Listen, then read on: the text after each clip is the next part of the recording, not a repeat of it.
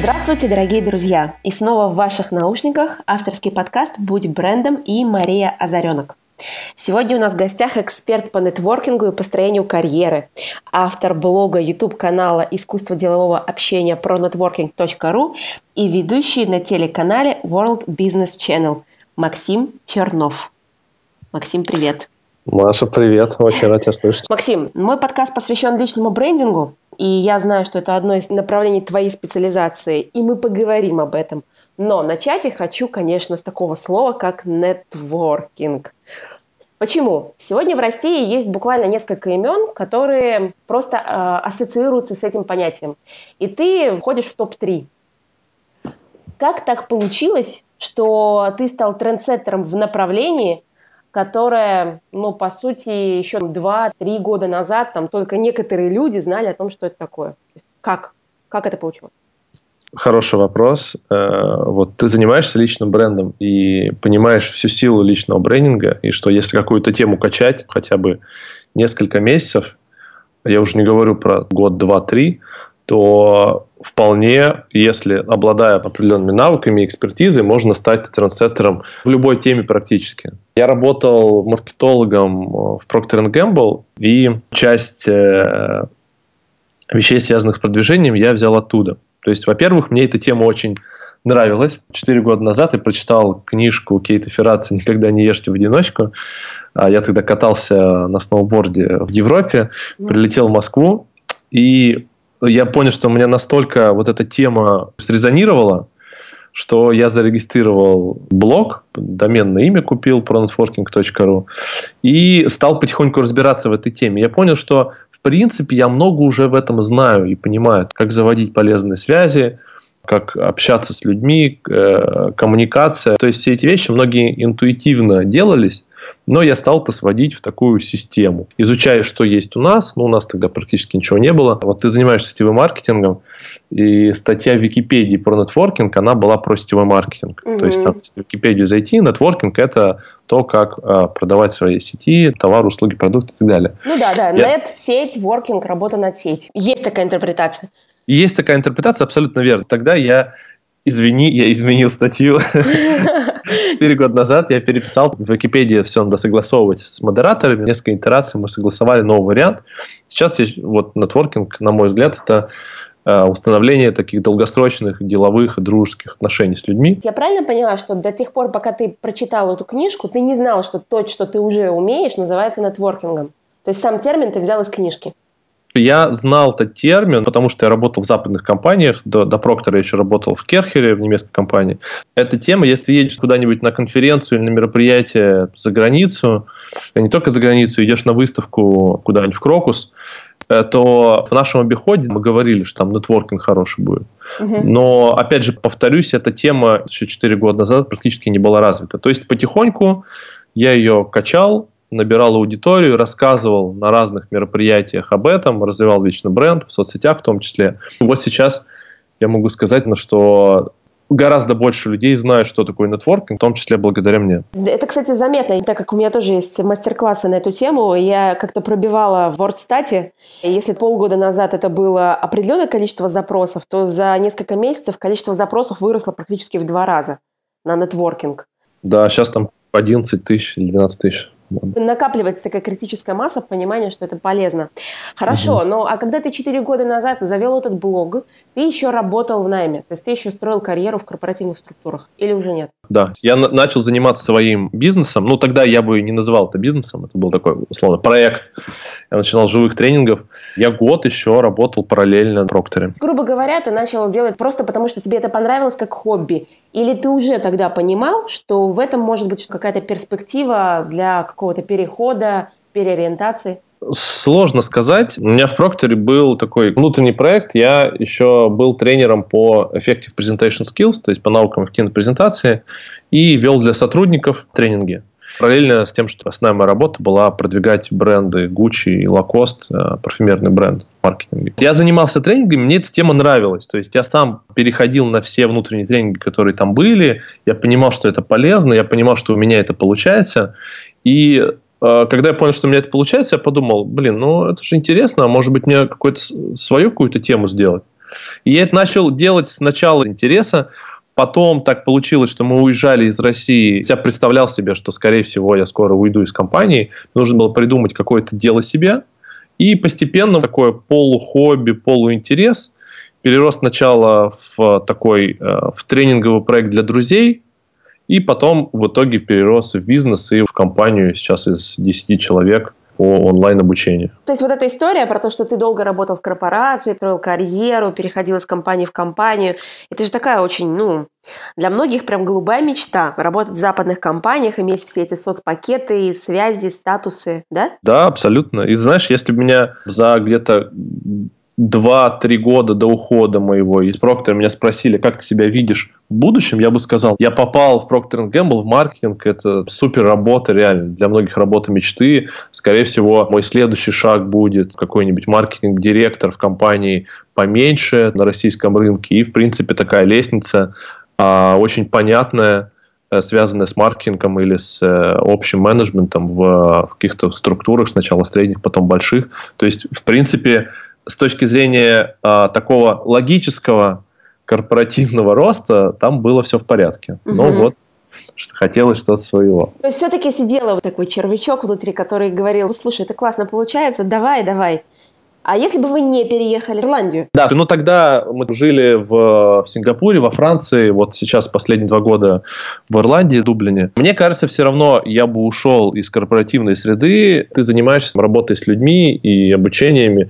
Ты понимаешь, насколько важно копать себя постоянно и понимать, какой ты, какая ты. Это такой постоянный процесс понимания, что хорошо получается, что а, там, мне приносит удовольствие, что мне приносит деньги. Это постоянный процесс понимания своего очень узкого, но глубокого а, навыка и знания. И я про себя сейчас уже понимаю, что все-таки я не корпоративный человек.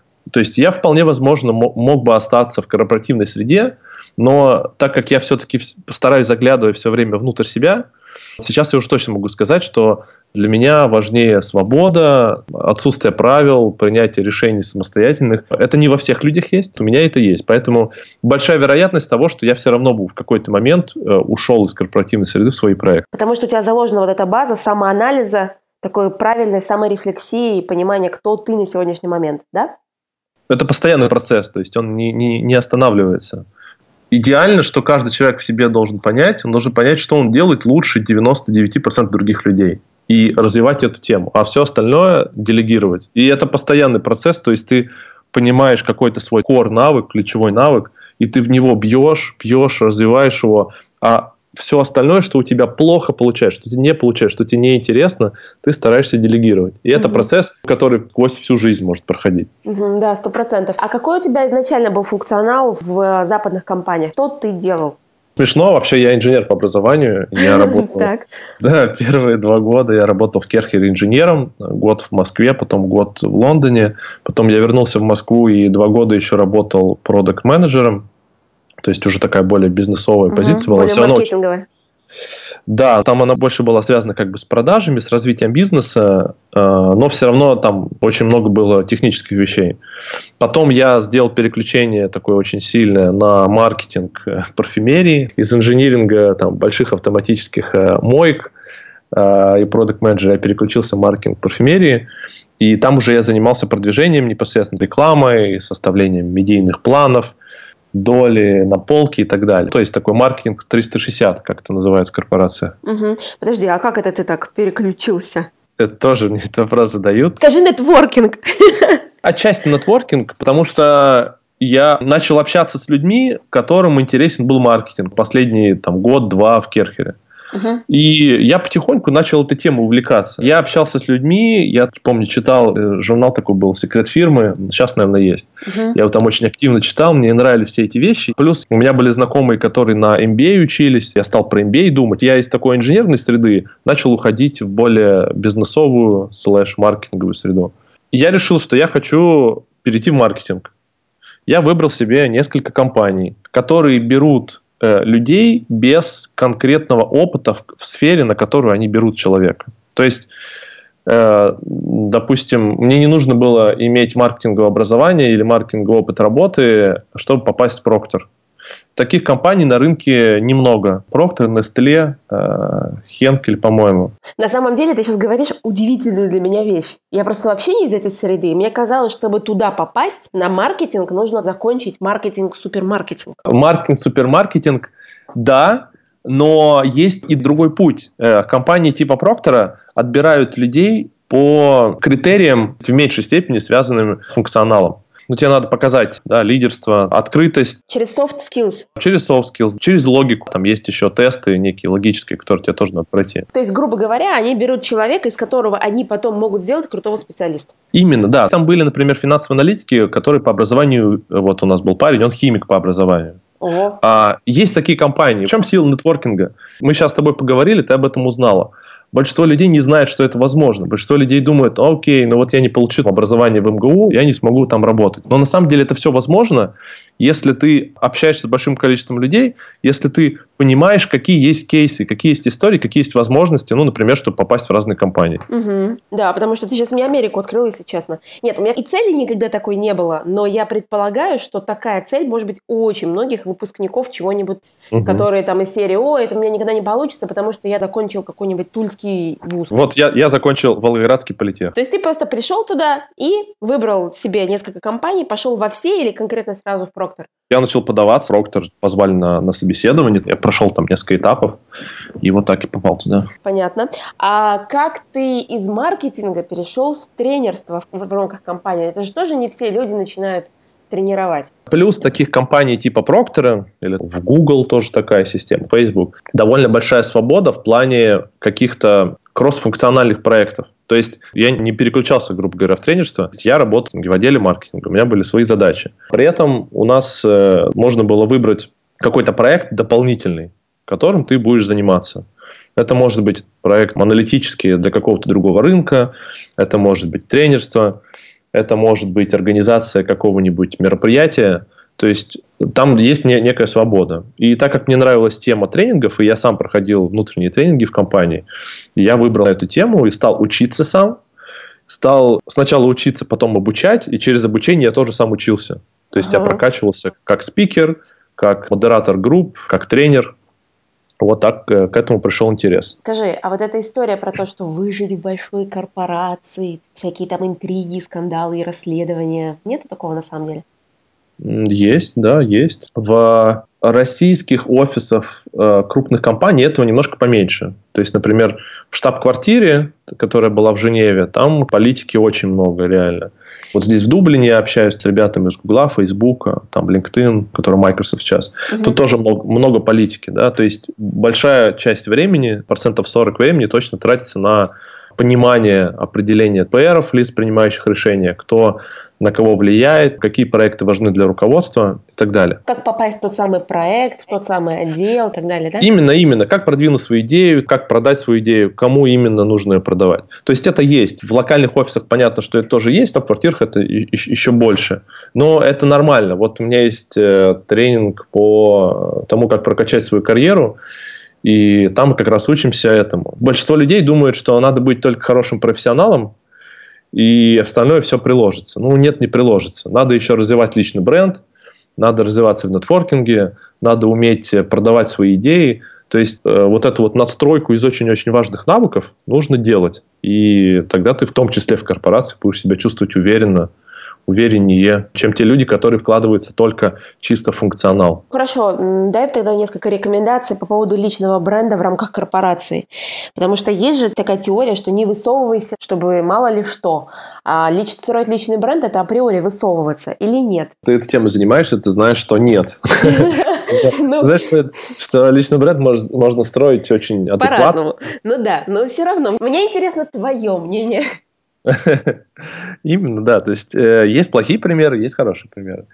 Если, опять же, вернуться к Proctor, э, там был такой документ, называется WDP, Work and Development Plan.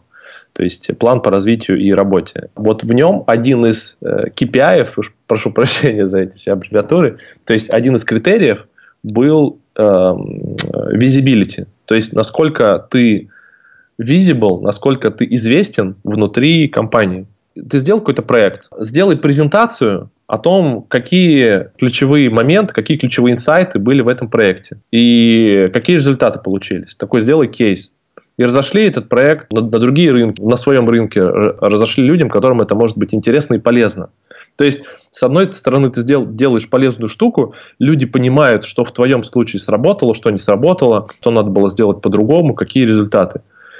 Но с другой стороны, ты рассказываешь о том, какой ты молодец. Угу. То есть то есть очень важно людям рассказывать, вот эту вот скромность надо убрать, особенно если мы говорим о бизнесе, если мы говорим о корпоративной среде, нужно, скромность никому не нужна. Это в БМ есть такая техника, э, она называется «Ах ты падла». Это когда ты делаешь что-то хорошо, но люди другие не узнают об этом. Потому, потому что, ты не рассказываешь ты, это, да, что это плохо рассказываешь, да. И люди не могут получить твой офигенный продукт или услугу. Поэтому надо рассказывать другим.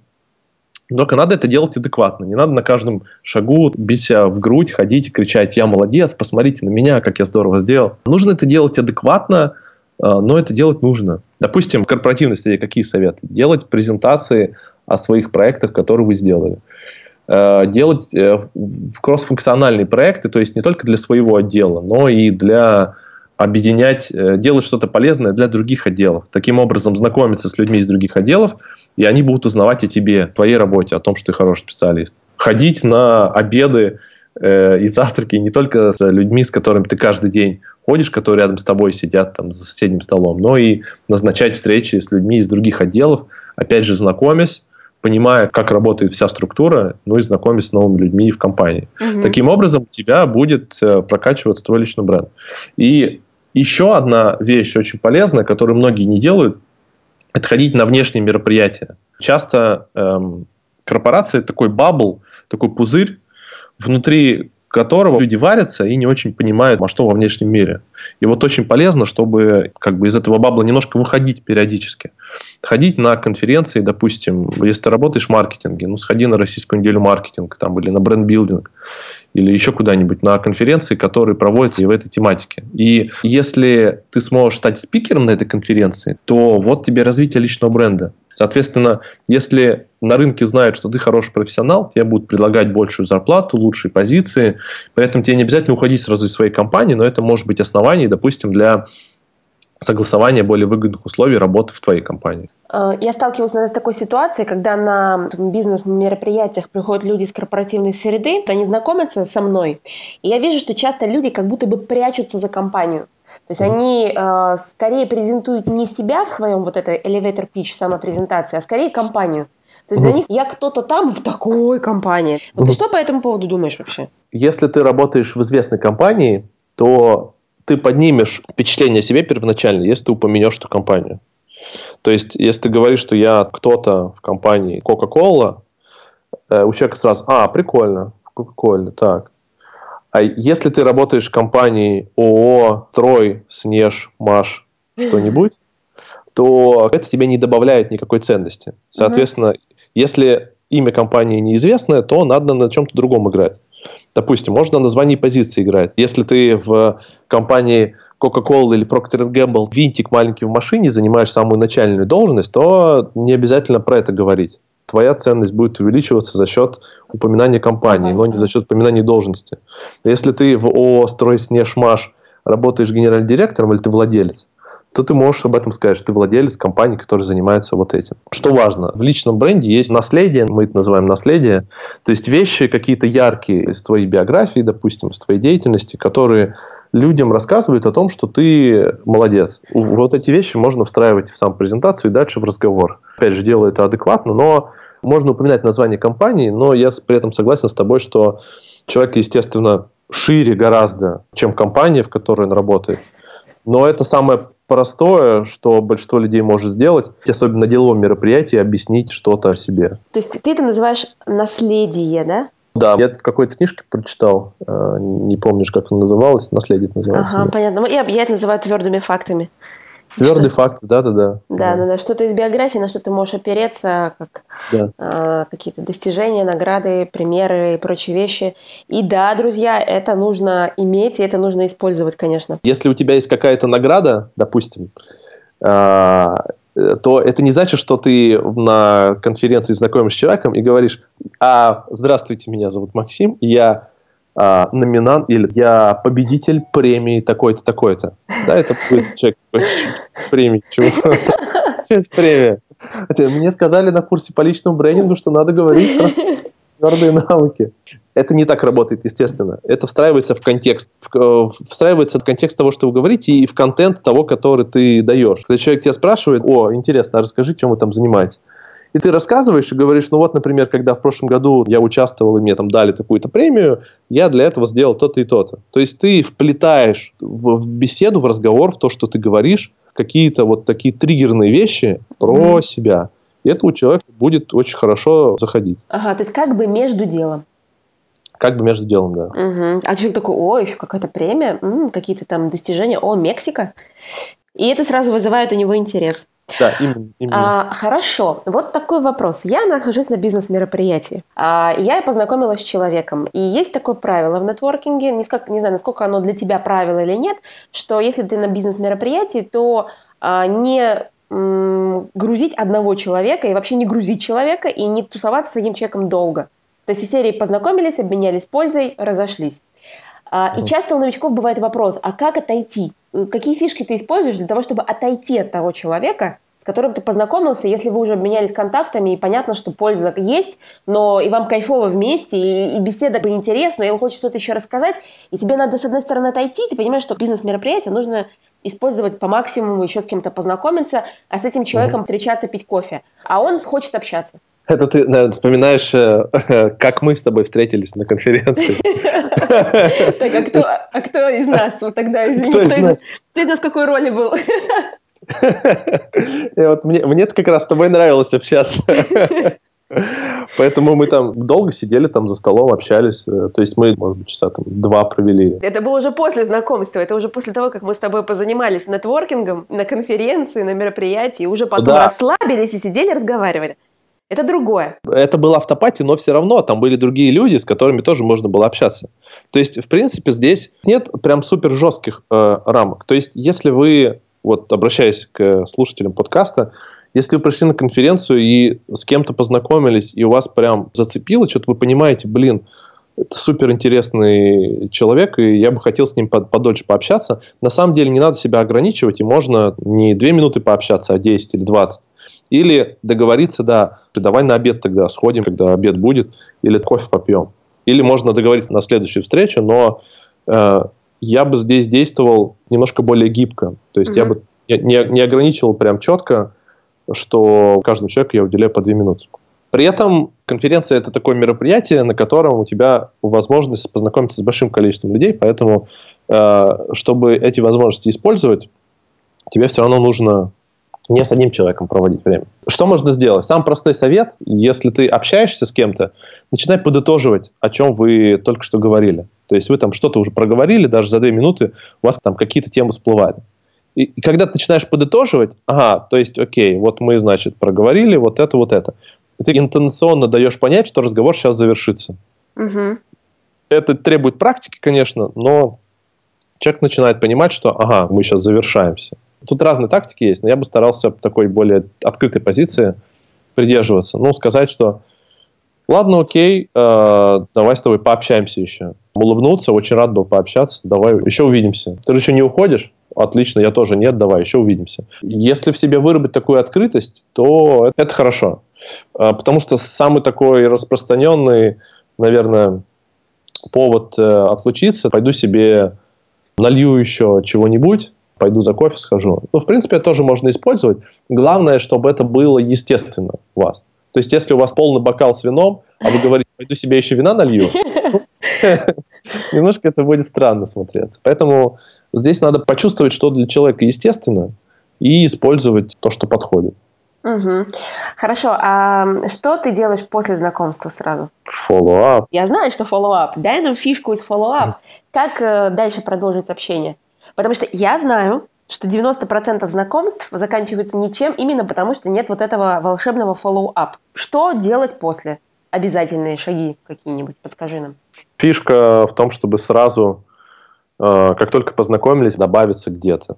Или отправить письмо, у тебя есть шаблон, Там, открываешь телефон или iPad и сразу отправляешь письмо человеку. Либо давай в Фейсбуке добавимся. Давай, сразу в Фейсбуке добавляешь. Что я делаю очень часто, даже на вечеринках я так иногда делаю, я просто в Evernote записываю э, людей, которые мне приглянулись, я после разговора ухожу в телефон на полминуты, открываю Evernote и записываю ага, это вот этот, например, парень или девушка занимается вот этим, этим, обсудили это, написать по поводу вот этого. Я не пишу всех людей, а именно э, я записываю тех, с которыми получился какой-то контакт. Где есть какая-то зацепка для диалога, как... интересно.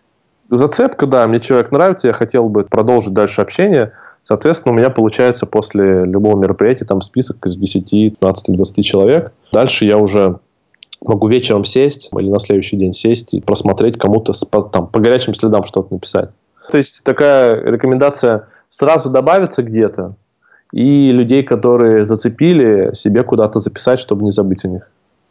У меня, кстати, в Evernote тоже есть под каждое событие есть специальная задача. Я туда тоже после мероприятия сажусь в машине до того, как поднимусь домой, до того, как всякие дела вокруг, WhatsApp и переписки, и действительно делаю краткое резюме. И потом еще, кстати, удобно в поисковике искать по фамилии, по какому-то ключевому тегу очень удобно. У тебя на сайте написано, что нетворкинг помогает приблизить человека к бизнес-целям. Тут от клиентов до партнеров и до правильного круга общения. То есть это супер широкая тема. Естественно, связи. Все делается на связи. Там, если посмотреть, самые большие капиталы, которые в России заработаны, э, все делать через людей. Даже не обязательно брать олигархов из 90-х, но, в принципе, все, кто делают какие-то большие состояния, они это делают через команду, через правильные инвестиционные вещи, через правильных партнеров, с которыми они э, вступают в деловые взаимоотношения. Поэтому все делается через коммуникацию, через людей, через нетворкинг. Давай придадим значимости нетворкингу в некотором смысле, потому что я иногда сталкиваюсь, люди такие, я хочу вот этого, и при чем тут нетворкинг? Или, например, приходит ли к тебе на консультацию человек, который говорит, у меня есть вот такая-то бизнес-задача, как мне ее реализовать через нетворкинг? И вы простраиваете стратегию. Мы именно это и делаем. То есть у меня большая часть обучения в, в проекте promtworking.ru идет через э, онлайн-курсы. У нас выстроена система продаж там, через воронки и так далее. А есть также личная работа, ко коучинг. Дорогая штука, но многие крутые ребята приходят именно в коучинг. Первое, что мы делаем, мы ставим цели, намечаем и пишем цели, и к каждой цели мы привязываем людей, которые могут помочь с этой целью. То есть это могут быть люди еще незнакомые, но вы знаете, что мне сейчас надо вот этот проект в этой сфере реализовать, я в этой теме сейчас вообще не разбираюсь, недвижки, допустим. Угу. Мне надо найти трех людей, которые уже в недвижке разбираются, и попить с ними кофе, и пообщаться, как вообще рынок устроен. И это могут быть люди знакомые. У нас у всех очень много связей, мы просто не помним об этом. Если брать связи второго уровня, вообще их огромное количество. И когда вы цель поставили, надо понять, кто из вашего круга общения каким-то образом с этой целью может помочь либо информацией, либо ресурсом, либо другими связями. Соответственно, дальше начинается работа по анализу своей сети связей. А потом выход уже на конкретных людей через рекомендации? Или специальная целенаправленная хедхантинг человека? Потом следующий этап, как только поняли, что это за люди, дальше мы разбираемся с тем, как на них можно выйти. В идеале выходить через теплый контакт, то есть э, если есть возможность, чтобы кто-то познакомил, это самое-самое лучшее. Через угу. рекомендацию, через маленький интродакшн. А у тебя были ситуации, когда, например, ты кому-то платил за то, чтобы тебя на кого-то вывели? Я знаю, что такие есть истории, но мне кажется, все можно сделать не за деньги. Это концептуально немножко неправильный подход. Можно технически, знаешь, там купить телефон какого-нибудь журналиста, с которым ага. тебе надо пообщаться. Но все равно это будет холодный контакт. Если тебя платишь посреднику, то для него это бизнес. Ага. Значит, соответственно, он тебя с кем-то знакомит, это все равно будет холодный контакт. Человек, с которым знакомит, скорее всего, он знает, что для посредника это бизнес. Когда тебя знакомит твой друг с его другом, тут будет совсем другое отношение, более теплое, и там уже гораздо легче угу. действий. То есть э, задача найти максимальный теплый контакт, чтобы выйти из такого представления. Да, и introduction это часто очень просто. Э, я обычно прошу там, знакомых, я пишу или там звоню, говорю, слушай, я вижу у тебя вот в друзьях там вот этот человек, ты его нормально знаешь? Он говорит, да, нормально. Либо если говорит, нет, у меня просто в друзьях на Фейсбуке, ну окей, ничего страшного. Если говорит, да, мы дружим или общались, или работали вместе. Я говорю, слушай, а можешь мне короткий интродакшн сделать там в Фейсбуке? Просто два слова обо мне и о нем. Человек говорит, да, без проблем. Я иногда даже скидываю шаблон для интродакшена, когда два предложения обо мне и человек может этот шаблон использовать, сделав чат в Фейсбуке или по почте, то же самое можно сделать, или чат в WhatsApp, просто в двух словах говорит, Максим – это Алексей, Алексей – то-то, то-то. Алексей – это Максим, Максим – эксперт по нетворкингу, там занимается такими-то проектами. Все. Для, для человека-посредника это очень просто. Тут главное еще не грузить э, своего знакомого, и не создавать ему дополнительные проблемы, и чтобы он не тратил много времени. То есть облегчить ему этот процесс. Mm-hmm. То есть не тратил время на погружение, что надо, зачем, как и так далее. Да. Можешь тогда поделиться парой каких-нибудь громких кейсов твоих э, учеников? С кем ты работал, когда вы работали над воркинг-задачу и через выстраивание стратегии достигли результата и сделали какой-то проект? Э, из последнего, что на ум приходит, по личному брендингу работали с Дмитрием Портнягиным, у которого канал «Трансформатор» сейчас на Ютубе большой. Он uh-huh. там хорошо выстрелил. Мы с ним работали больше по личному брендингу, не по нетворкингу, но а, там реально такая история была. Надо было понять, какой канал коммуникации для него будет самым перспективным. После того, как мы поняли этот канал, этим каналом оказался YouTube, дальше он вышел на э, Амирана Сардарова, Э, который дневник Хача, ну и, собственно, там на других известных блогеров.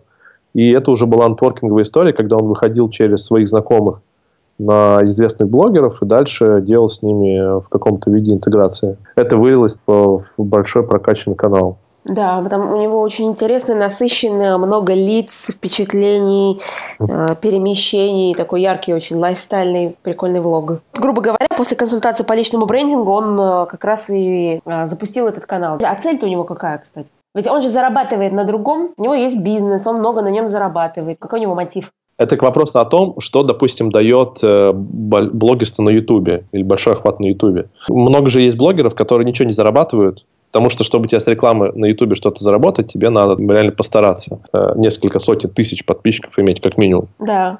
Вторая история, когда у тебя есть какой-то другой бизнес, которому ты помогаешь через создание дополнительного канала коммуникации с аудиторией, как, например, YouTube или подкасты, как ты делаешь. Ну, у тебя YouTube тоже довольно прокачанный.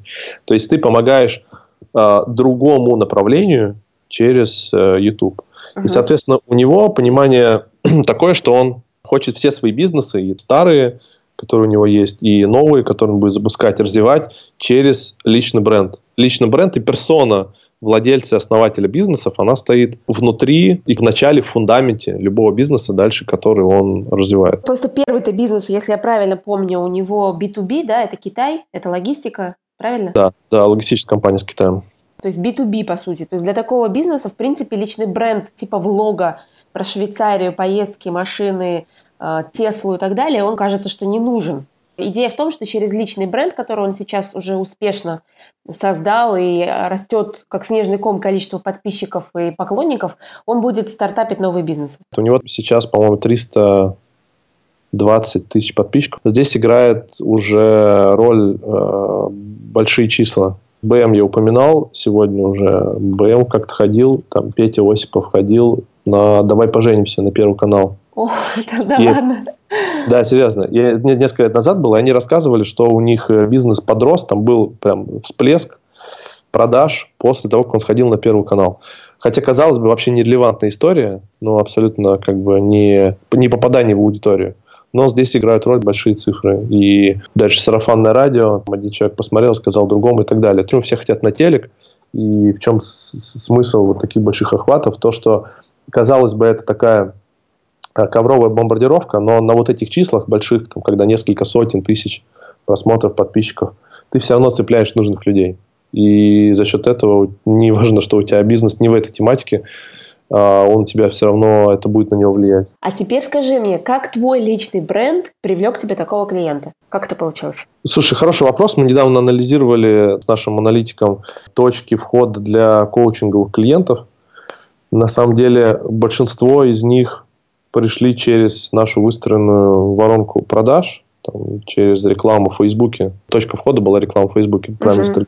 Кстати, я с тобой познакомилась через эту воронку изначально. Там у нас, да, большие охваты. Я недавно смотрел, по-моему, мы охватили за последний год 2 миллиона аудиторию. При этом эта аудитория как бы... Ну, это наша аудитория. То есть охват большой. Это именно возможно из-за того, что правильно стратегия продвижения сделана. А Портнягин, Дима, он, по-моему, написал в Фейсбуке. То есть я не, не знаю точно начальную точку входа для него, но, видимо, он гуглил или Википедии смотрел, или еще где-то. Но потом написал в Фейсбуке, я ответил на его запрос. Причем я не сортировал почту, и два месяца не видел это сообщение. Потом ответил, мы начали работать с ним. Только что ты рассказывал про телевизор. Ты же телеведущий, причем на World Business Channel. Что это за канал такой вообще? Как ты туда попал? World Business Channel – это канал, которому, по-моему, три года сейчас. Он есть э, в основных пакетах. Билайн, Акада, не знаю, как он называется, но там основные пакеты, у них он есть. Это канал про бизнес, лайфстайл и спорт в мужская аудитория. Как ты туда попал? Слушай, ну вот тоже такая история нетворкинговая, слэш, э, череда случайностей, наверное. У меня на тренинге живом, я раньше живые тренинги много проводил, последний год ни, ничего не проводил, но раньше я с этого начинал, и поэтому в Москве делал много живых тренингов. А у меня на тренинге была девушка, я ее позвал, причем позвал бесплатно, она была моей знакомой, я работал я часто тусил в офисе, где их команда тоже сидела. Они киношники. Э, я ее позвал на тренинг, просто мы с ней хорошо общаемся, говорю, приходи, тема интересна. Она пришла. После тренинга она рассказала своему мужу об этом. Дальше мы познакомились с мужем, и муж через какое-то время меня позвал э, кофе попить с ним, прогуляться. Мы пошли прогуляться. Оказалось, что это было три года назад что сейчас начинается вот этот канал World Business Channel, он знает основателей, и они его позвали быть там режиссером монтажа. Он говорит, и мы ищем сейчас людей из индустрии, из HR, из маркетинга, из э, спортивной индустрии, которые были бы ведущими на канале. Я говорю, окей, прикольно. Он меня познакомил с, с двумя основательницами. Я с ними встретился тоже, мы на кофе сходили, и мы с ними договорились, что я начну там вести передачу по маркетинг и пиар. Кейсы коммуникации называется. Вот такая история. То есть через такую череду знакомств. И в начале при этом, что важно, был мой а, посыл дать что-то человеку. То есть я позвал девушку, свою знакомую, бесплатно дал ей ценность. И вот потом вот такая цепочка привела меня на телек. Угу. И ты начал брать интервью очень-очень разных э, людей из мира маркетинга, реального бизнеса. Маркетинг, пиар. У меня коммуникациями связано. У меня маркетологи или пиарщики. А как ты их выбирал? Да, как-то постоянно выбираю. На самом деле я смотрю людей, с которыми мне интересно было бы саму пообщаться и которые интересны будут каналу, редакции канала. Когда вот такой матч происходит, они сходятся в одной точке. Я с человеком там связываюсь, приглашаю его пообщаться. Но мне интересно делать подкасты с определенными персонажами. С какой стороны заход? Заход со стороны того, что это телек. У меня была история с одним известным копирайтером, не буду говорить его имя. Э, я его звал, там, когда начал заниматься проектом про нетворкинг, я его позвал на интервью. Написал ему в Фейсбуке, в холодную написал. Дальше смотрю, прочитано, но он не отвечает, молчит. Я потом где-то через полгода еще раз позвал его. Потом еще через полгода позвал, я делал конференцию, Российская неделя делала общение, тоже позвал его выступить еще опять. Реакции нет. Да, но вижу прочитано, но не отвечено. Так. А потом начал делать интервью на канале. Я думаю, о, прикольно, он же про маркетинг тоже говорит. Позову-ка я его туда. Пишу ему, говорю, здравствуйте, я сейчас делаю интервью на телеканале World Business Channel, хотел бы вас позвать гостем. И что ты думаешь? Так. Он, отвеч... он отвечает. Удивительно, есть, как почему? Только, как только для него появилась ценность какая-то, ага. он ответил. Вот ценность для него в этом случае телек. То есть получается, что если мы хотим выходить на каких-то интересных нам топов и так далее, нужно э, задуматься, что поднимет ценность нашего предложения. Ну, в твоем случае у тебя был телек. Да, то, что мне Дима Портнягин говорил, сейчас у него там 320 тысяч подписчиков. Когда у него было 50 тысяч подписчиков, он хотел это добить до сотни, чтобы сотней уже можно выходить на практически любого человека, владельца бизнеса, топ-менеджера. Потому что, в принципе, эта аудитория уже дает интерес человеку. Для пиара. То есть, То есть он его зовет в, в передачу, например, а тот понимает, что он получит кайфовый охват.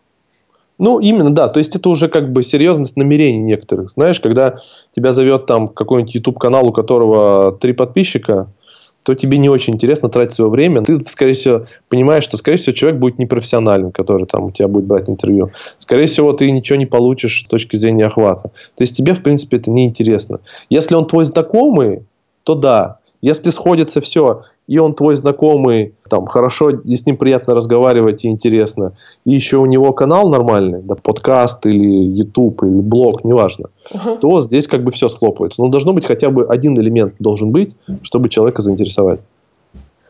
Угу. Я тебя поняла. Он думал, что он дойдет до 100, а сейчас у него 300 за очень короткий период времени. Вот сейчас так понимаю, что для него уже не проблема. Я не знаю о том, какой у него контент-план на ближайшие месяцы но там уже не проблема выйти, в принципе, на любого человека. Ну да, вписать в контент-план кого угодно, потому что здесь выгоды очевидны. А, хорошо, а, скажи, пожалуйста, а Игорь Ман, Радислав Гандапас, Олег Брагинский, Юрий Белонощенко, это не все выходы через а, телек, если я правильно понимаю?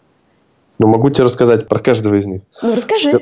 С Радиславом меня познакомил журнал газета «Коммерсант», Э, там ребята, с которыми я знал еще по Проктору, мы с ними поддерживали отношения. Он выступал как-то у них, и меня познакомил сотрудник коммерсанта, представил в, по почте ему. На этом я сыграл. Притом мы делали интервью с ним два с половиной года назад. Тогда у меня охват был еще довольно маленький с точки зрения аудитории. Но здесь сыграл личный контакт и имя коммерсант. Он согласился, ну, мы с ним полгода согласовывали интервью, пока он гольф играл в Европе и так далее, но вот в итоге получилось. Ага, все состоялось. С Игорем Маном я был знаком через его сотрудника Мана Ванно Фербер, она меня познакомила. Потом я с ним э, на конференции познакомился уже лично. После этого мы с ним договаривались на интервью у, ми- для, у меня.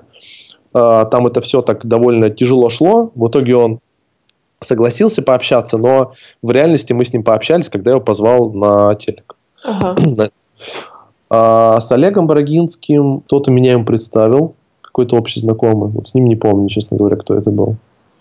С э, Юрием Белонощенко, да, это было интервью не для телека, а для моего YouTube-канала. С Юрием Белонощенко познакомил мой хороший друг Тимур, с которым мы начинали компанию Smart Курс по образованию для подростков. И они с Белонощенко, э, с Юрием там дружат по какой-то теме. Ну, вот там чисто такой очень теплый контакт был через э, от э, Тимура.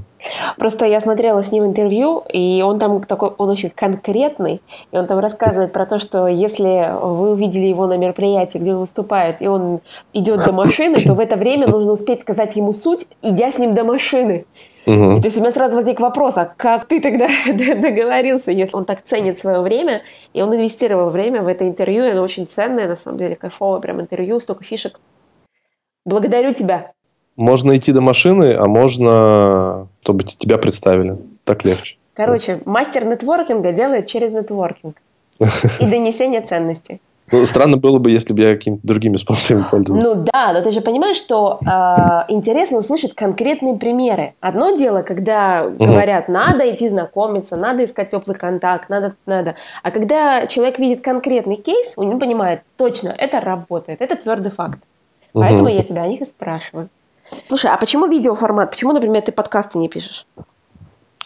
Слушай, я хотел вообще, хотел и хочу на самом деле. Мне очень нравится сама как бы такая стилистика и атмосфера подкастов и радио. Например, я радио очень люблю. А, но я понимаю, что э, сейчас охват потенциальный в видеоформате больше. Просто тупо, на мой взгляд, это бизнесово более выгодно, чем подкаст. Сейчас все говорят о том, что видео это то, что самое-самое, самый сок, ну, самое подка- быстрорастущее. Подкасты это очень круто, и если ты хочешь делать интервью с людьми в разных локейшенах, в разных точках, в разных городах, в разных странах, подкасты это удобнее, и для человека удобнее. То есть, ну, это классный формат, акцент на голос, аудитория очень вовлеченная. Но при этом есть у, у видео с точки зрения потенциала, я вижу, что он немножко больше. Но мы на самом деле все видосы расшифровываем в подкаст тоже. Есть подкаст «Нетворкинг» Максима Чернова, на который можно подписаться на iTunes. Э, там все наши интервью в, в звуке. Подкастами, вот я тебе скажу свое субъективное ощущение, а, проблема в том, что их невозможно четко понять принцип ранжирования, количество прослушиваний, потому что все слушают на разных устройствах, с разных сервисов. Все вместе тяжело свести. Но вот, например, опять же, три моих последних подкаста – это Кипр, Греция и Ирландия, понимаешь? А, ну вот, вот, есть, именно. И, именно. И, и на очереди там есть Лондон, Бали, там, понимаешь, и я понимаю, что видео, пока бы я ждала тебя в Москве, когда ты там в Москву, там, летом, да? Вот, ждала бы я лето, а тут, слушай, столько полезного всего уже узнали мы сегодня. И у меня несколько вопросов по поводу персонального бренда. Ты с этой категорией тоже плотно работаешь. Как ты думаешь, как понять человека, у него есть бренд или нет? У всех есть бренд. О, так. Какой-то уже. Надо опросить людей. Есть концепция архетипов. То есть можно объяснить человеку, что такое архетипы, и э, сделать так, чтобы он опросил своих знакомых, коллег, чтобы они сказали, какой архетип у него на их взгляд. И уже станет понятно, есть ли какой-то целостный бренд или нет. А вот скажи, а зачем, в принципе, что такое концепция архетипов и зачем ты ее используешь?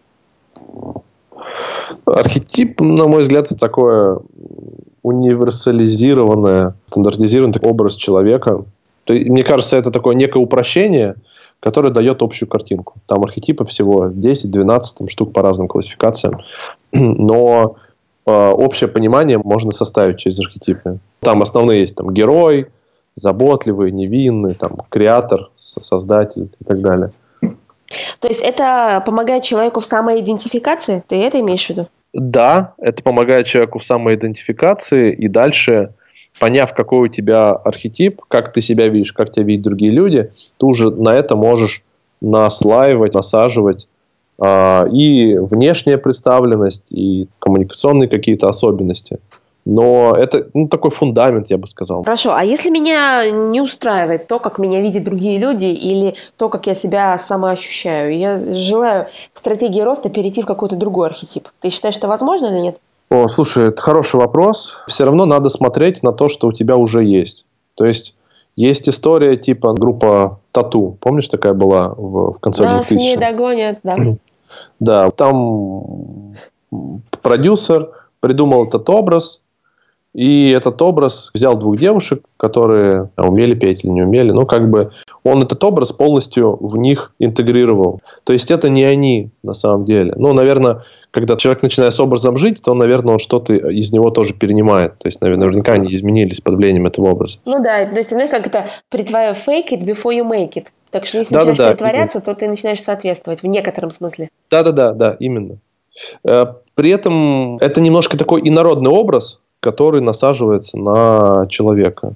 То есть я все-таки за подход, чтобы взять фундаментальные, может быть, некоторые вещи, там ценности, например, определить хотя бы, и уже от этих вещей плясать. Но я не вижу ничего плохого в том, чтобы создавать полностью новый образ. Главное, чтобы это было органично. Потому что задача специалиста сделать именно это органично. Но ценность, она же не имеет отношения к архетипу или имеет? Ценность э, скорее не имеет. Ну, а то есть она может быть связана, но... Но не факт. Да-да-да, ну не факт. Ну, ну просто я в своей практике обнаружила, что меня архетипы, они ограничивают. И, и, и человека ограничивают, навязывают некий шаблон, и получается, что уникальность в этом смысле э, тяжелее проявить и найти ее. Угу. Ну, не знаю, это исходя из моего опыта, поэтому я сейчас услышала, что ты с этим работаешь, поэтому мне это стало интересно, как это работает у тебя. Я думаю, что это как бы тут нет такого большого противоречия. Уникальность э, очень важно найти. Ты знаешь, может быть, это с точки зрения именно методики обучения, человек может немножко зажаться, если он узнает свои архетипы, если ему сказать, а ты вот именно такой и никакой другой. То есть здесь, наверное, вот с точки зрения методики можно играть и как-то параллельно эти задания делать, чтобы они в его голове не связывались. А потом уже, когда он определил там свои уникальности и архетип, какую-то связку сделать. Ага. Слушай, мы даже с тобой разговаривали на тему, что первично, личный бренд или нетворкинг. И я говорила о том, что для меня лично идет в базе личный бренд, а нетворкинг как инструмент. А ты говорил, mm. что для тебя первичен нетворкинг и личный бренд идет скорее как инструмент. А почему? Э, я бы, наверное, сейчас с тобой согласился. А, то есть базе, за эти несколько месяцев произошло да, так? что в базе все-таки идет личный брендинг. А, ну, если совсем банально говорить, не приведя в порядок соцсети, Facebook, допустим, тяжело писать какому-нибудь э, статусному человеку, приглашая его на кофе, допустим, или предлагая ему какой-нибудь проект или еще что-то.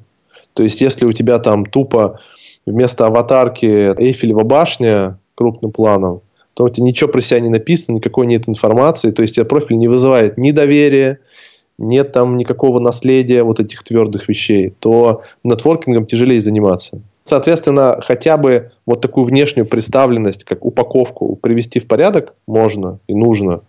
Соцсети, чтобы они были холистичные, чтобы они были один, одинаковые. Там, аватары, например, чтобы были везде одинаковые. Прописать какие-то свои в LinkedIn может достижения прописать свои. Название в Фейсбуке, там, название компании или а, там о себе, вот там есть несколько слов о себе. Фотографии поставить нормально, убрать всякие трешовые фотографии, поставить там какие-то только нормальные. Там, если есть сайт, на сайте тоже о себе написать. То есть, э, сделать так, чтобы в онлайне э, была про вас э, как понятная картинка. Ага. А со СМИ поработать тоже. Потом уже нетворкинг гораздо легче делается. Что значит со СМИ поработать? Ну, несколько публикаций сделать на, в каких-нибудь СМИ, чтобы вы проиндексировались, чтобы когда вас ищут Максим Чернов. Вот меня ищет Максим Чернов, там первая, вторая ссылка, это моя колонка в Форбсе. А, добавляет это мне это, очков? Ну, наверное, да. То есть, если человек там хочет со мной поработать, думает, а что вообще за чел Максим Чернов? а такой ищет, о, Forbes, прикольно. То есть сразу ага. связка появилась в голове. Поэтому нетворкингом легче заниматься, в принципе, если вы упакованы, ну, хотя бы в онлайне. Ну, ага. Ну, я уже не говорю там про внешний вид, когда вы идете на какое-нибудь мероприятие. Ну да, это банальность, это можно не обсуждать. А еще я знаю, что ты писал для ведомости, для РБК, для Гламура даже, кажется. Что, да, да. Что ты там писал? Про нетворкинг, про карьеру. И как ты туда попал? Нетворкинг. Нетворкинг, да, ну по-разному. Там в основном, да, нетворкинг на самом деле. У тебя была а. цель такая вообще, в принципе? Или это получилось скорее спонтанно? Нет, цель, цель, не, именно цель была. А, то есть ты конкретно для себя эту стратегию простроил? Да, я решил, что я хочу быть там в остальных СМИ. Дальше я выходил по одному на них. Ну, в основном, да, нетворкинг там, через знакомых. Но сейчас у тебя дальше такой цели нет. То есть ты это сделал, это уже есть, и дальше ты уже другие каналы сейчас. Или, или будешь еще публиковаться? По-хорошему надо этим тоже заниматься постоянно. Просто здесь вопрос э, затрат и результата потенциального. То есть временных затрат ресурсов. Э. Мы этим занимаемся, но это как бы сейчас просто не фокусная вещь. Ага. Ну, это вот у тебя команда 10 человек. Ну да, да. У меня основных 6 человек, которые постоянно работают. 4 человека тоже постоянно, просто они не в штате, а они в других компаниях своих, они с нами работают там по контракту. А как э, весь контент, который ты создаешь для блога, например, или я видела у тебя есть канал в Телеграме, я тут на него подписана, это ты все авторский контент? Это ты все сам делаешь или все-таки у тебя помогает кто-то? Конечно, у меня есть контент-менеджер, да, который контентом рулит. Мы стараемся сейчас переходить все больше на авторский контент в том плане, что моя задача создавать видео, из этого видео дальше ребята для подкаста вытаскивают звуковую дорожку, статью, чек-лист, посты для Facebook, для Instagram, для ВКонтакте. То есть из одной статьи, из интервью большого вообще много контента получится. Ага. Это вот такой принцип мультиконтента, да, когда ты один контент, и потом его тиражируешь. Прикольная штука, да. Uh-huh. Меня тоже, знаешь, тогда спрашивают, как вы успеваете делать столько контента? Я, я говорю, как раз вот та фишка, которую ты говоришь, что очень круто работает. Угу. Да, вот, кстати, интервью это очень хороший способ для нетворкинга и для того, чтобы решать за счет других людей какие-то свои задачи и свои вопросы. Я точно, точно так же делаю. А, недавно у меня были задачи по там, личным инвестициям. Я думаю, окей, кто у меня из тех, кого я знаю, разбирается в этих вещах? Нашел одного человека, Евгений Ходченков. Ага. пригласил его на интервью, договорился с ним. В итоге я ему на интервью задал все вопросы, которые меня интересовали в плане личных инвестиций. Ну, то есть, реально, это, это, это крутая тема, но ты это сама знаешь. Да, конечно. Меня после каждого подкаста вообще штырит. И сейчас тоже штырит. Потому что я пользу получаю для себя. Лучше, знаешь, вот так вот мы сели с тобой в ресторане и поговорили, ну, друг с другом. Это одна ситуация. А когда мы этой пользой еще и во внешний мир с другими поделились, так и мне польза, и людям польза, и тебе польза. Потому что я знаю по себе, что когда ты что-то проговариваешь, вот я задаю тебе вопрос. Согласись, что ты тоже как бы так думаешь, анализируешь, что-то сопоставляешь, какой яркий факт, какой такой Потому что примеров-то 500 тысяч миллионов, какой достать? В общем, это взаимно обогащающая штука. Абсолютно. И здесь есть э, конкретный повод для человека. Как знаешь, когда ты дедлайн поставишь себе, дедлайн связанный с тем, что, допустим, ты должен подготовиться к конференции. Ты уже договорился на выступлении на конференции, и ты знаешь, что ты не можешь там тянуть. Ну, да, то да, есть да. ты не подготовишься, ну, как бы это будет фейл. То есть ты сам себе ставишь эти в, в рамки. С э, интервью тут такая же история. Ты, для человека это стимул не откладывать с тобой встречу, а точно договориться, выделить прийти, время, да, да. пообщаться, прийти, да, выделить свое время. Ну, то есть тут вин-вин такой получается. Э, если говорить, ну, что-то в, добавить, я бы, в принципе, вот еще раз заострил внимание на а, что такое концептуальный нетворкинг? Э, нетворкинг – это не обменяться визитками на конференции, и это не получить что-то, пристать к человеку и продать ему что-то на конференции, допустим. Нетворкинг – это такая более глубокая штука, это про, про помощь людям, про построение круга общения правильного, а, про выстраивание таких долгосрочных, дружеских, деловых, партнерских отношений с людьми. Вот это настоящий нетворкинг. И мы с тобой говорили, что мы можем дать э, нашим слушателям бесплатную видеоинструкцию, чек-лист с инструкцией и 4 видеоурока по нетворкингу. Uh-huh. Там есть как раз такие самые базовые вещи и простые инструменты про то, как знакомиться, как выходить на нужных людей, как построить свой круг общения. И хотя бы вот эту инструкцию через себя пропустив и посмотрев там 4 небольших видеоурока, у слушателя этого подкаста в голове уже картинка понятно и четко сложится. Даже перед тем, как читать книжки длинные, можно сделать вот этот небольшой шаг, посмотреть инструкции 4 видеоурока, и уже в голове стаканится и будет правильное отношение к нетворкингу. Благодарю тебя, очень ценная история. Друзья, оставляйте справа от подкаста свои данные в окошке, и в обратном письме вам придет эта ссылка – по которой вы сможете все посмотреть и скачать и изучить. Благодарю тебя за сегодня. Ой, кстати, Максим, скажи мне, пожалуйста, вот как так получается, что мы с тобой оба эксперты по нетворкингу и персональному брендингу? У нас у обоих есть студенты, курсы, онлайн, офлайн и так далее. А почему мы с тобой не конкурируем? Хороший вопрос. Вообще, мое искреннее убеждение, что на русскоязычном рынке конкуренции очень мало. То есть качественных проектов мало, и рынок еще не настолько, настолько не охваченный, ну, практически в любой сфере. Ага. Ну, кроме продаж какого-нибудь хлеба. Хотя, наверное, и, и там может тоже конкурировать. Но если говорить про условную среду вот такого инфомаркетинга и тренингов, обучения, то это настолько все неразвитое, что в наших с тобой интересах, наоборот, эту тему развивать, и мы, мы себе рынок таким, таким образом э, увеличиваем. Это первое.